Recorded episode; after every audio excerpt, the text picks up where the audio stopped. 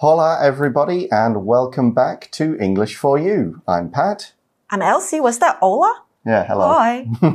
Uh, so today we're on day two of our article about the Cubano or Cuban sandwich, this delicious meal made with a loaf of Cuban bread baked with a palmetto leaf on it. Yes, and the outside is coated with butter and the top level with yellow mustard to add a hint of tangy heat. Yep, and then you put on cheese and pickles and smoked ham and roasted pork. Mm, after this, you toast it on a flat grill. Mm -hmm. Sounds great, right? You get all these extra flavors, the roasted smell of the meat, the tangy smell of the, or taste of the mustard. It's got a nice crunch because it's been toasted. What a fantastic combination of ingredients to make this sandwich. But how did this sandwich come to be? Where's it from? How did it make its journey from its original form to the one we enjoy today? Let's find out, let's find out in day two of our article. Reading Viva Cubano, celebrating the Cuban sandwich. If you think the Cuban sandwich comes from Cuba, you're half right. It's believed that an early version of the Cubano was created by the Taino people, who were natives of Cuba. They used local foods such as fish and cassava bread. Spanish settlers exchanged these for wheat bread and pork to suit their tastes. However, it was not until Cuban immigrants came to Florida that the Cubano really took off. In Florida, many Cubans were employed in the tobacco industry. They worked in cigar factories and, like all factory workers, needed something quick but filling at lunchtime. Cuban sandwiches were the answer. Workers from European countries contributed by adding other ingredients to the dish. Two cities in Florida still argue over who can claim responsibility for making the Cubano so iconic. Tampa was the first U.S. city to make Cuban bread in the traditional way. However, Miami claims its large Cuban population helped the sandwich become mainstream. Regardless of who is right, there's no denying that Florida's Cubans have given the world a delicious gift. So, Elsie, where do you think the Cuban sandwich comes from? It's from Cuba. Surely. 对啊 Well, the article says if you think the Cuban sandwich comes from Cuba, you're half right. Only half right? Only half. 只有对了一半，不是全对哦。然后文章告诉我们呐、it's believed that an early version of the Cubano was created by the Taino people who were natives of Cuba. Okay, so the half right we got is the early version was from Cuba and its native people. A version is a particular kind or form of something, and we use this word to imply that there are several forms. So we talked about the classic hmm. Cubano. Then I talked about having a vegetarian version of the Cubano. Now we're talking about an early version, one that was made a few hundred years ago and was a bit different in some way from the form or the version we have now. 对，所以我们这边讲的是早期的版本，古巴三明治的早期版本是被泰诺族创造出来的。Taino people，好，泰诺族指的是加勒比地区的原住民族。They were natives of Cuba. The word native here is a noun and it means a person who comes from the particular part of the world we've specified. We've said it. Natives of Cuba or Cuba, they come from Cuba. That's their home country. They've not arrived from another country. Now, in some cases, it can mean the person's family have been in the country for hundreds or thousands of years. Maybe they are the first people there. But it doesn't have to. Now, I'm a native of Nottingham. Mm-hmm. That's where I was born. But I was the first member of my family born there. Hmm. So none of the rest of my parents, grandparents are from Nottingham. So they're not natives, but I am. So it doesn't have to be a long family connection. But here it is. The Taino people were living in Cuba a long time before Europeans came. Here's another example. The Tao people are natives of Orchid Island or Lanyu. Native 这边当名词用，代表原住民或是本地人。所以呢，当你看到 be 动词加上 native of，那就代表来自点点点的人或是点点点的原住民。所以例句刚刚说到的是达悟人、雅美族人是来自兰屿的原住民族。那另外 native 当然可以当做形容词用，代表本地的、原生的，像是 native species，那就是原生的物种。A native language，那就是你的母语。那像是 a native English speaker，那就是母语为英文的。Okay. So these native people, they made a kind of cubano Mm-hmm. to start with. We see they used local foods. Of course they did. Such as fish and cassava bread. Cassava 指的是原产自南美洲的植物 木薯，那 cassava bread 指的就是用木薯粉做成的面包。 Yeah, imagine you get it and you make the bread flour out of it, you bake it up, that kind of thing. So that was an early version. We then see Spanish settlers exchanged these, meaning those ingredients, for wheat bread and pork to suit their tastes. OK，So they're like, well, we, we, we kind of think these are okay, but it's a sandwich. Let's make it with bread. Let's put, we like pork, put pork in it, not fish, and so on. And who did this? It was settlers. Settlers are people who come to a country or an area to live. And we often use this word to mean large groups, large families of people rather than just one settler 代表就是移居者、拓荒者。我们这边讲到是 Spanish settlers，也就是来自西班牙的移居者、拓荒者。那动词用到的会是 settle，settle in 后面加上地方，那就是在某处定居下来。So um, they settled in this area and exchanged these for wheat bread and pork. That's right. They arrived in Cuba from Spain and they go, right, we like this food, but we're going to make some changes. So to exchange something basically means to swap it in, swap it out, take this out, put this in. We often use it with exchange A for B. Think of something as basic as shopping. You are exchanging your money for the food or clothes or whatever you want to buy. It could mean to give something away and get something else. You might have a friend, he's got some snacks you want, you've got some snacks he wants. You're going to exchange them. You'll exchange your bag of chips for his chocolate bar.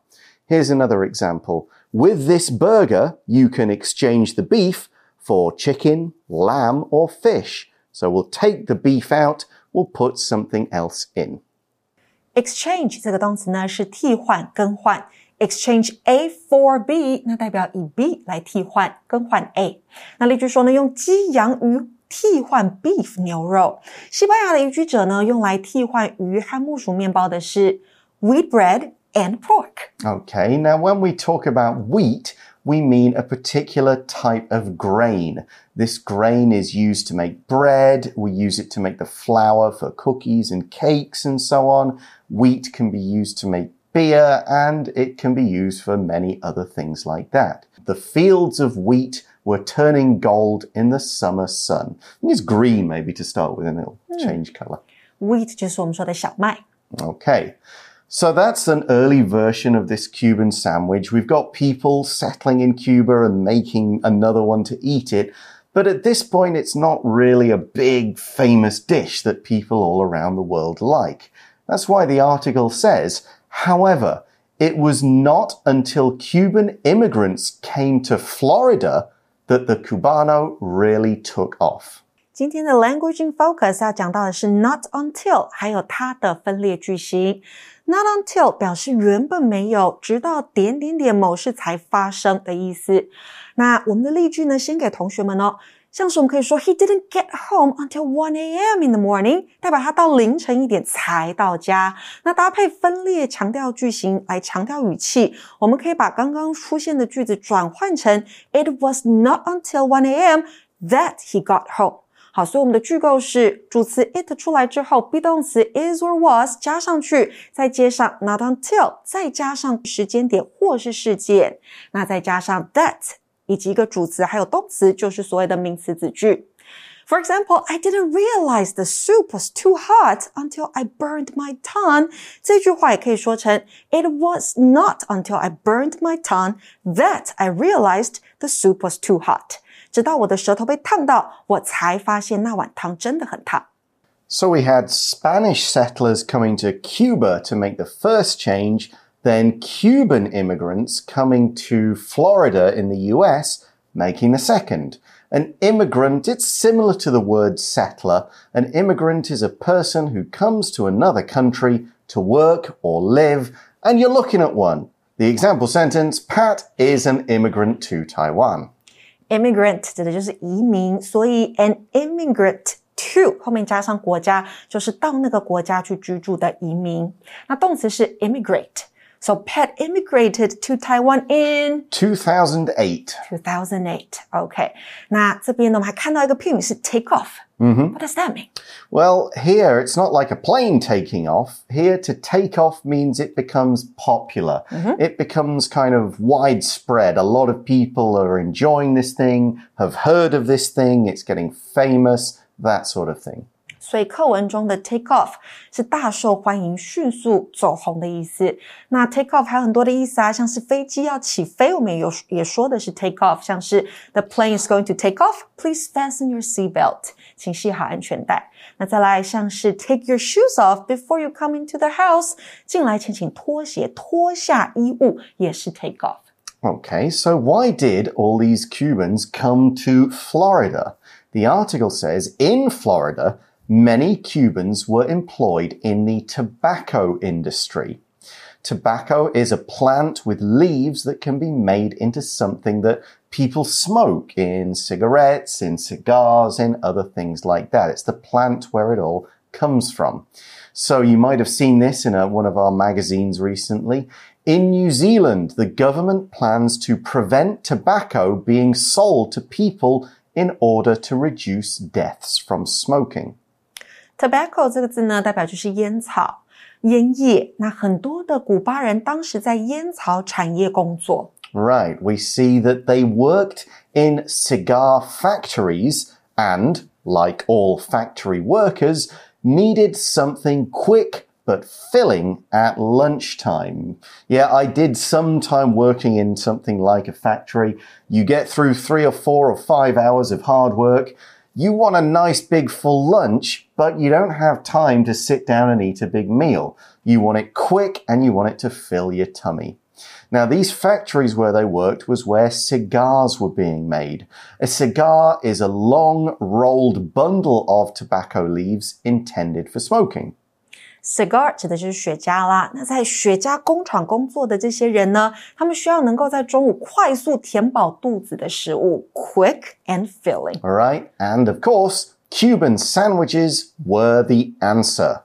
And then the article says workers from European countries contributed by adding other ingredients to the dish. Right. So we've got a mix here. We've got Cuban people bringing the kind of sandwich style. We've got other people from Europe also working here going, you know what would make this great? Put some of this in, put some ham in, put a cheese in, put some pickle in, whatever it is that they're doing. They're just adding these extra ingredients. They are contributing to contribute means to be a part of a group or an activity and help that thing to be successful. You're doing your part. You're not doing the whole thing. Other people are adding something, but you are part of this group effort. Contribute 这个动词呢是出力、起作用或是贡献。Contribute to 那就是对点点点做出贡献。你在学校里面，you can contribute to a group report，你可以对一个团体报告做出贡献。以后上班，you can contribute to a project，你可以对一个专案报告做出贡献。或者是呢，you can also contribute to your company，你可以对你的公司做出贡献。Now, you may have noticed Elsie and I pronouncing that in slightly different ways contribute, contribute. Both are absolutely fine. So a lot of people are kind of adding their own ideas to make this Cubano. And in fact, no one can really agree about who exactly or where exactly this thing was made. Oh, so they're still arguing about it. It is an on, like with a lot of foods, there's things like the pavlova with Australia and New Zealand argue who made it. Um, in Taiwan, you've got the bubble tea. Was it in Taichung? Was it in Tainan? Who really knows? So what's going on here? Two cities in Florida still argue. So this is many, many decades later, still argue over who can claim responsibility for making the Cubano so iconic. So they want to claim responsibility. Responsibility is the state of being the person who did something or should do something. Now, this could be a job they have to do. I'm going to do that job. That's my responsibility. It could be the blame for something. You made that mistake. That's your responsibility. But in this case, it's being the person or group that created something good and should get the credit for it. They should be recognized. It should be, yes, you did it. You're the good person. To claim responsibility with the verb claim is to say, I did it. It was me. So we could look at it in the other way None of the three brothers wanted to claim responsibility for the broken window. Wasn't me. Responsibility 这个名词呢是责任，然后搭配动词 claim 或是 accept responsibility for something，那就是承认点点点对点点点负责，正面负面都可以用。所以像例句当中，就是说这三个兄弟他们不愿意为破掉的窗户负责。 So they both want to say it was us. It was in this city the Cubano became iconic. The word iconic means very famous or popular, and it's often uh, used to mean something that's considered to represent a particular opinion, a particular time, a particular thing. This is the Cubano. This is this great sandwich, and we made it. iconic 这个形容词就是有象征意义的，具代表性的。 So, who are these two cities? Well, the first one, the article says Tampa was the first US city to make Cuban bread in the traditional way. OK，So the bakers there are using the long loaves with the moist palmetto leaves. So uh-huh. they're saying, well, that's us. We did that. However, Miami claims its large Cuban population helped the sandwich become mainstream. Ah, so they're saying, look, all the Cubans are here. They're making these sandwiches. They're spreading it to the world. They're making it become mainstream. Here, mainstream is an adjective and it means to be considered normal. It has ideas and beliefs that most people have heard of and they accept and they think, yep, this is good. It's not kind of something strange that only a few people like. It's the kind of stuff that most people like. Pop music or action movies, those are mainstream. Mainstream 这个字很好记哦，前面是主要的 main，后面是 stream 溪流，合在一起主流的。所以到底是谁让古巴三明治成为主流呢 Well, That's right. we don't really know because they're never going to say, no, it was you, you did it. They're both going to claim it forever. So that's why the article concludes by saying, regardless of who is right, there's no denying that Florida's Cubans have given the world a delicious gift. So this phrase, regardless of, is used to say, it doesn't really matter. It shows the outcome will be the same. The conditions won't change this. It doesn't matter if it's Miami or Tampa who should get the credit. Doesn't matter. The point is, you gave the world the sandwich. Regardless of 代表不管无论，所以我们可以说 regardless of what you think, I believe she is the perfect fit for the job。不管你怎么想，我相信她是这份工作的最佳人选。再来，还有一个很重要的句型，There's no denying that。 Right. We use there's no denying. We, we can omit the that or we can keep it in. There's no denying it. Something is clearly true. No one can sensibly argue that it isn't true. Yep, there's no denying that Pat is not very tall. 也就是不可否认的是，毋庸置疑的是。所以课文最后说到，不可否认的是，佛罗里达州的古巴人让世界尝到了美味的古巴三明治。 Okay. Well, that is the end of today's article. Uh, the history of the Cubano. We've already talked about what's in it. In our article, you can have a go at trying to organize the recipe for making one. But let's now go to today's For You Chat question. For you chat. Today's For You Chat question is How have immigrants added to Taiwanese food? Give some examples. Well, I guess it's kind of a little weird because a lot of the things you'd think of as Taiwanese food actually came from mainland China, mm-hmm. various different times and Yes. places. So you think of like, okay, Din Tai Fung is big famous Taiwanese mm-hmm. restaurant, but Xiaolong Bao come from China somewhere, right? Okay. Is it Shanghai area maybe? So they brought those foods in here and Yeah. maybe change. Change a few things, Mm-hmm. use some local ingredients, that kind of thing. So it works both ways. Taiwanese people are changing immigrant food, and immigrant food is maybe adding some, maybe since, you know, there's more beef than there used to Yeah, be. or maybe they add more authentic flavor. yeah, or more cheese maybe in different things than Hmm. Yeah. Mm-hmm. there might have been a long time ago. Think of when you go to a night market and you order a tongyobing, Mm-hmm. right? So maybe in the past there wouldn't have been the option to have cheese in it or sweet oh, corn in it because or bacon. Right, because those things weren't really cooked or grown Uh-huh. here. So by having immigrants, that means, okay, we've got a few more different options to stick in our tongyobing. Right, you can add bacon, you can add cheese, and maybe kimchi. Right, kimchi, that's one example. Yeah, kimchi danbings, you can find them almost everywhere Yeah. now. And kimchi is, of course, from Korea. It may have not been actual Korean people bringing Mm-hmm. it, but it's certainly a food from abroad. Okay, those are a few examples. That's all the time we have for today. Thanks for watching, everybody. For English for You, I'm Pat. I'm Elsie. Talk to you again soon. Bye bye. Bye. Vocabulary Review Native. Jerry is a native of Germany, but he's lived in the U.S. for his entire adult life.